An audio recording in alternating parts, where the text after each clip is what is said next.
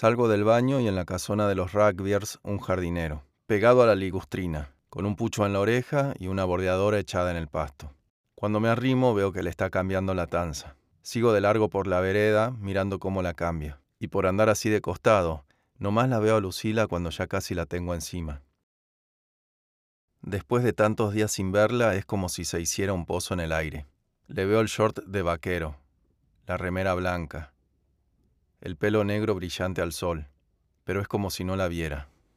¿Te quedaste dormido en la peluquería? Sonríe mirándome la cabeza.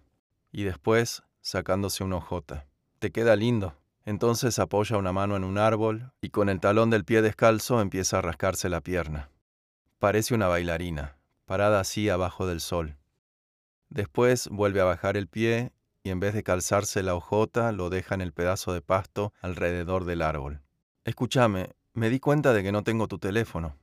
Y aprieta los dedos del pie, mirando para abajo, como si lo sintiera al pasto por primera vez. Digo, por cualquier urgencia que surja. Pienso, pienso.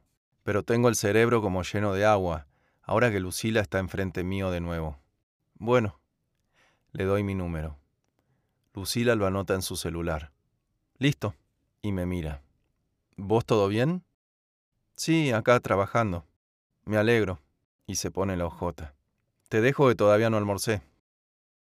Cuando gira y se aleja por la vereda, estoy a punto de pegarle un grito, antes de que se vaya, nomás para decirle lo que le quiero decir. Pero en eso me doy cuenta de que no sé qué le quiero decir. Así que me quedo ahí, todo duro en medio de la vereda, mirando cómo ella se va, hasta que de golpe se da vuelta. Me mira Levanta un puño cerrado y después el dedo facio. El pibe de la bordeadora la ve, y después me mira a mí. Lucila sonríe, vuelve a girar, dobla la esquina. Pongo la radio, miro la calle, el sol que cruza las ramas de los árboles. Cada vez que me acuerdo de lo de recién, siento como si un potro me cociara el pecho. Entonces el celular, mensaje de un número desconocido. ¿Te gustaría venir a mi casa? Abro la foto y la veo que es ella. Su cara, su cuerpo, sentada en bikini al lado de una pileta. Pasa una partner de albaniles con la cumbia explotada. La música deja un eco como de polvo en el polvo de la calle. Eso sí, me manda otro mensaje. Primero vas a tener que hacer una cosa por mí. Y enseguida. Hoy no tengo ganas de coger, solamente quiero olerte. Y él escribiendo un escribiendo bien largo, hasta que al final, si querés venir, primero quiero que te hagas una paja en la garita, pensando en mí, y que después me traigas tu leche para olerla.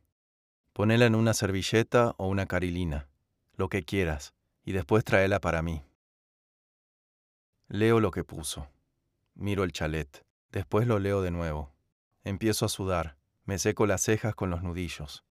Ahí veo que me escribe otra vez. Pero te estoy mirando, tiene que ser en la garita. ¿Está claro? Tiene que ser ahí. Si no lo haces, ni se te ocurra venir. Dos de la tarde. Abro mi libreta. Después la cierro. Miro la casa, las ventanas del frente y las del segundo piso. Todas abiertas. Ella me está mirando, dice, pero yo no siento ese pinchazo de cuando lo miran a uno. No más el calor, el silencio, el viento cargado de fuego que cada tanto pone a bailar a las ramas. Pasa un auto, dobla la esquina, no se ve a nadie por la calle. Agarro el celular, le pongo, está. Apoyo un codo en el estante, me inclino. Tengo los ojos abiertos, pero es como si mirara para adentro. Lucila en la pieza, Lucila en la cocina, Lucila en el comedor. Todo cambia de forma rápido, como una gota. Después de nuevo la cocina, contra la mesada, con la espalda y el pelo negro y largo y lacio cayendo. Y después de nuevo la pieza. Pasa otro coche. Miro para todos lados. Y cuando sigo y se da vuelta, la tipa ya no está. Ahora es la rubiecita del perro. No pares. Seguí. Más fuerte. Seguí. Y enseguida atrás la modelo. Mi marido no está. Ahora seguí. No pares, seguí. y la mujer de Agustín con las tetas duras que me sacan el aire, hasta que alguien atrás mira, pero atrás no mira a nadie. Y de golpe el grito de mi abuela. Espérate, Ju, espérate. ¿Te gusta así? me dice Lucila. ¿Te gusta? Sí, le digo yo, y me muerdo el labio. Pero tiene que ser pensando en mí, porque mi marido no está. ¿Me escuchaste, Ju? Espérate. La modelo echada en el pasto, y las tetas de la mujer de Agustín.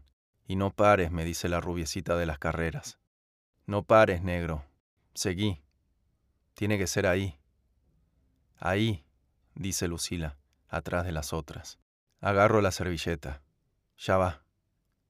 Tiene que ser ahí. Y el olor de la tipa y de su boca, y las tetas que me... y el... y después como si se me subiera una mugre que no se acaba nunca. Pero nunca cierro los ojos. Nomás me aguanto la respiración y me encorvo encima de la servilleta. La doblo con cuidado. Adentro de otra. Cruzo. Lucila me mira con la frente que le brilla. ¿Lo trajiste? Le muestro. Sonríe. El comedor todo oscuro de nuevo. ¿Cuándo cerró las ventanas? Primero el pasillo, después la pieza. ¿A verlo? Le paso la servilleta. Se echa en la cama. La abre. Huele. Aprieta los ojos. Yo sigo parado en la puerta. Cerrá. Cierro. Me hace lugar en la cama. Huele de nuevo. Se ensucia un dedo. Después deja la servilleta en la mesita. Me abre la camisa y empieza a olerme a mí. Me pone la nariz en el pecho. Inspira. Traga aire como si fuera humo. Lo larga. Después el cuello. Sacate la ropa, dice en voz baja. Así no se te queda mi olor. Me la saco. ¿Mi olor no te gusta? ¿Sí? Entonces oleme a mí. Me agacho. La huelo pero apenas abro la boca, no, oleme nada más. Así que nomás la huelo. Yo me digo que esta tipa está loca. Yo me digo que nunca estuve con una tipa así. Pero se levanta el vestido y la huelo por todo el cuerpo, de arriba para abajo, de abajo para arriba, el ombligo, las tetas, el cuello, la boca, la frente, los tobillos tibios, todo mezclado. ¿Te gusta mi olor? Muevo la cabeza. Ya lo tengo levantado de nuevo, como si no me hubiera salido hace... Pero cuando voy, la mano. Te dije que no. Hoy no. La miro. Ella me aguanta la mirada. No hagas que me arrepienta. Tiene el pelo echado encima de los hombros. Me tumbo. ¿Pensaste en lo que te dije el otro día? Se arrima. Me rasca la panza con las uñas. Después baja la mano y me lo empuja con el índice. Lo hace rebotar como si jugara, pero después le pasa el dedo bien despacio y lo deja ahí, rozando. ¿Qué cosa? ¿Cómo qué cosa? Lo de tu misión, Julián, por favor, en estar para mí cada vez que te lo pida. Y yo me hago el que no, pero el... así que cierro los ojos. Sí, ella baja más la mano. Un masaje suave, como si le rascara el lomo a un gato. ¿Estás para mí de verdad? Pero mírame a los ojos cuando te hablo. La miro. Ella seria. ¿Me vas a ayudar de verdad o solamente me lo decís porque te sentís a gusto con lo que estamos haciendo? En serio te voy a ayudar. Bueno, porque tengo algo que pedirte para nuestro próximo encuentro. Y no solamente me vas a ayudar a mí, también lo vas a ayudar a mi marido. Nos vas a ayudar a los dos. ¿Estás de acuerdo? Abro la boca. La mano todavía ahí. ¿Nos vas a ayudar, sí o no? Sí. Bien, muy bien. ¿Te puedo contar lo que necesito? ¿Lo que necesitamos? Decime por favor si te lo puedo contar. Sí. ¿No me vas a mirar mal? ¿No vas a pensar que soy una loca? Y se ríe. Igual los dos estamos locos, ¿no? Digo, vos y yo. Tengo los ojos cerrados y la siento como se ríe. Sí, le digo, y me hincho en la cama. Los dos estamos locos. Ella deja de reírse. Bueno, entonces te lo voy a contar, pero júrame que cuando te lo cuente todavía vas a querer ayudarme. Júrame que no vas a tener miedo, que puedo confiar en vos. Te lo juro. Julián, para jurármelo mírame a los ojos y descruza las piernas. Descruzo las piernas y la miro. Te lo juro. Ella entonces se arrima, me da un beso despacio abajo del ombligo y después me susurra al oído. A mi vida te trajo el cielo. Tiene una voz que me relaja. Me había olvidado de eso, de lo que me relaja sentirle la voz. Bueno, y se recuesta otra vez. Primero te lo tengo que confesar. Mi marido ya sabe, ya sabe de lo nuestro. Recién ahí abro los ojos. Sí, mueve la cabeza ella, con un codo apoyado en la cama. Te vio entrar, y cuando me lo preguntó no me quedó otra opción que decírselo. Ya sabes lo que opino de la franqueza. Trago saliva. Entramos en crisis unos días, pero después de Año Nuevo empezamos a hablar bien. Me contó lo que le pasaba y yo le conté lo que me pasaba a mí, y nos pusimos de acuerdo en una cosa. Lucila se queda callada un segundo y después me habla al oído de nuevo. Nos quiere ver. Doblo los ojos, pero solamente le veo el pelo. ¿Cómo? ¿Qué? Eso. Nos quiere ver coger. Ahora me quedo callado yo. Después me empujo con un codo para mirarla. ¿Me estás hablando en...? No contesta. Nomás me aguanta la mirada sin moverse, sin parpadear, hasta que me remuevo. Ahí se pone derecha. ¿Qué pasa? ¿Me dijiste que no te iba a dar miedo? Chisto. No, no es... ¿Y entonces? Bueno, pasa que no te entiendo. ¿Qué no entendés? Lo que querés hacer. Ya te lo expliqué, ya te lo... Sí, pero no te entiendo. Ella suspira fuerte. Julián, acabás de jurármelo. Me mirás como si estuviera loca y acabás de... Sí, pero... Sí, pero ¿qué? Cuando levanto la cabeza, la tipa me mira muy fijo. Me devora. Me hace sentir diminuto. En la costera pego la frente contra la ventanilla. Miro las casas, los árboles, los postes. Después el reflejo de la gente acá adentro, echados en los asientos o amontonados en el pasillo. Todos cansados, medio dormidos, volviendo para las casas después de un día duro de laburo. Y después la luna, quieta allá arriba, desde que el mundo es mundo. Y mientras lo miro a todo eso, Luciano se está por morir Necesito que lo entiendas. Le queda poco, nada le queda. Y antes de irse me quiere ver otra vez. ¿Me estás escuchando? Pero yo no lo voy a hacer con nadie que no seas vos. Los dos queremos que sea con vos. No, no me mires así. En serio te estoy hablando.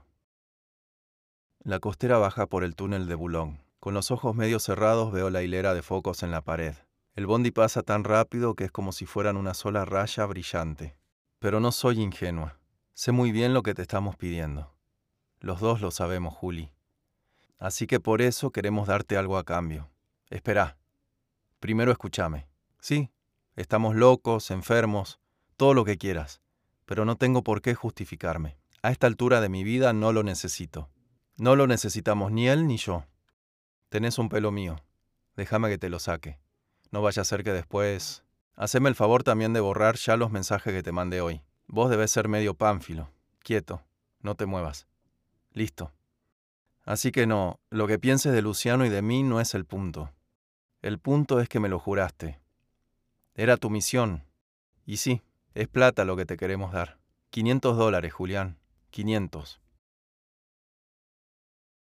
La costera frena en el semáforo de la IPF, ahí, en la fosforera. Hay varias ventanillas abiertas, pero ni así se remueve el calor. Los vidrios sudan como si se derritieran. Espera, no, no, espera. En serio. Lo estás pensando mal. Si no te gusta así, tómalo como un regalo o... No seas terco. Por supuesto que conozco cuál es tu situación y por supuesto que conozco la mía, pero te juro que no se trata de eso. No pienses ni por un segundo que se trata de eso. Jamás se me cruzaría por la cabeza. Tómalo como un regalo o una ayuda, así como vos también me vas a ayudar a mí, o mejor dicho, nos vas a ayudar a nosotros. Pero si tanto te molesta, ya está. No dije nada. En serio no dije nada. Perdona. Me río porque estoy nerviosa. Me parece bizarro todo esto. 58 años y nunca imaginé... Pero está bueno que la vida nos sorprenda así. A mí, a vos. ¿No te parece bizarro?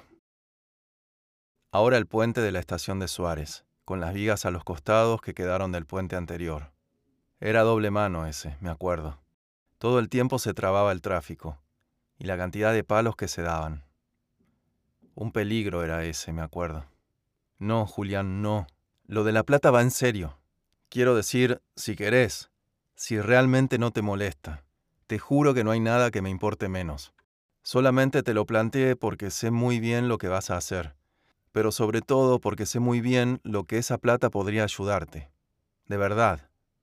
Para nosotros no es nada. Pensá en todo lo que podés hacer en tu casa. Comprarle algo lindo a tu mujer o a tu nene, ir a pasear, no sé. De verdad no quise ofenderte. Yo solamente pensaba en... Dale, decí algo. Decí que la aceptás. Te juro que no va a ser nada distinto a lo que hacemos siempre. Ya lo tengo todo pensado.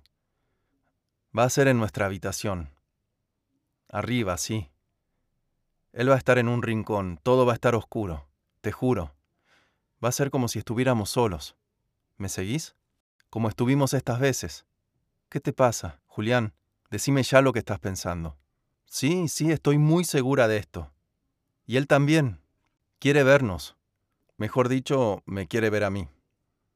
¿Sabes hace cuánto que... Así que sí, nunca estuve más segura de algo en mi vida. Me haces reír. Mirá si va... Ni siquiera puede mover un dedo. Pero si no lo querés hacer, decímelo ya. Hundo el tenedor. Lo enrollo. Sil mira la tele y yo también la miro. Pero no la veo. Ni a la tele, ni a Sil, ni a los fideos. ¿Cómo que te lo deje pensar? ¿Cómo que... Me lo juraste, me miraste a los ojos y me lo... Pero espera, está bien. Olvídate de él, pensá en mí.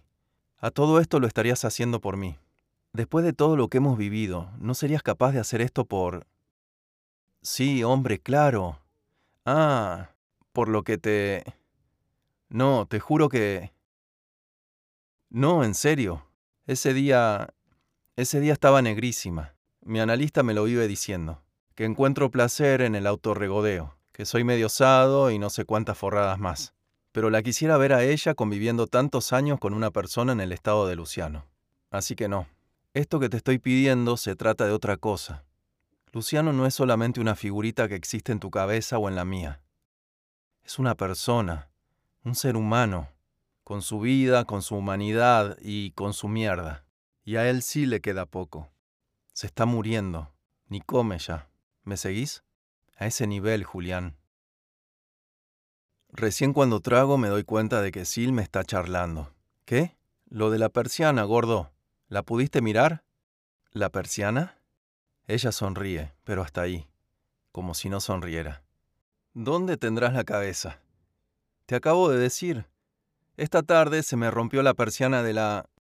Perdona que me largue de nuevo, pero cuando lo pienso me pone tan... Ay, te juro que me cuesta. Pero ya está. Si estás dudando tanto es porque no lo vas a hacer. No vas a cumplir tu misión de acompañarme cada vez que te lo pida. Ah, ¿no? Entonces decímelo. Pero decímelo ya, Julián. ¿En serio? ¿Sí? ¿De verdad? ¿En serio lo vas a... Sos un amor. Déjame darte un... Tranquilo, no te voy a pegar mi perfume.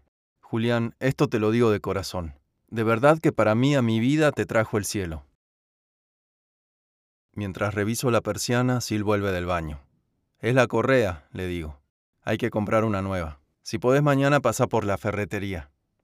Vos comprala y yo a la noche te paso la plata. Hoy cobré, pero me olvidé de pasar por el cajero. Sil se sienta en el borde de la cama. Se pone el camisón. Me mira. Claro, por eso olvídate. No, no, te juro que era lo que más quería. Tenía miedo de que te ofendieras, así que no sabes lo que me alivia. Sí, mañana. Es la idea. Ya te dije, no nos queda mucho tiempo. ¿Podés? Buenísimo. Sí. Y mañana mismo te la doy. Pero decime la verdad, ¿te parece poco? Si no me decís nada debe ser poco, ¿no? No, te pregunto solamente. En serio, para mí no es... Créeme que para mí no significa nada. Conociéndote, si estuviéramos en una situación inversa, yo sé que vos harías exactamente lo mismo por mí. Plata o no de por medio, se te nota que sos un tipo generoso. Se te nota la bondad. Así que olvídate. No, olvídate en serio. ¿Mil? ¿Te parecen mil dólares? No te preocupes por lo de la plata, gordo, yo también ya cobré. Sí, pero igual quiero darte lo que te debía. Tengo anotado cada peso que me diste estos meses. Mañana te doy todo junto. Juli, chista Sil, ¿me estás hablando en serio? Le miro la espalda en el espejo de la pared. Sí, mañana te devuelvo todo lo que te debo.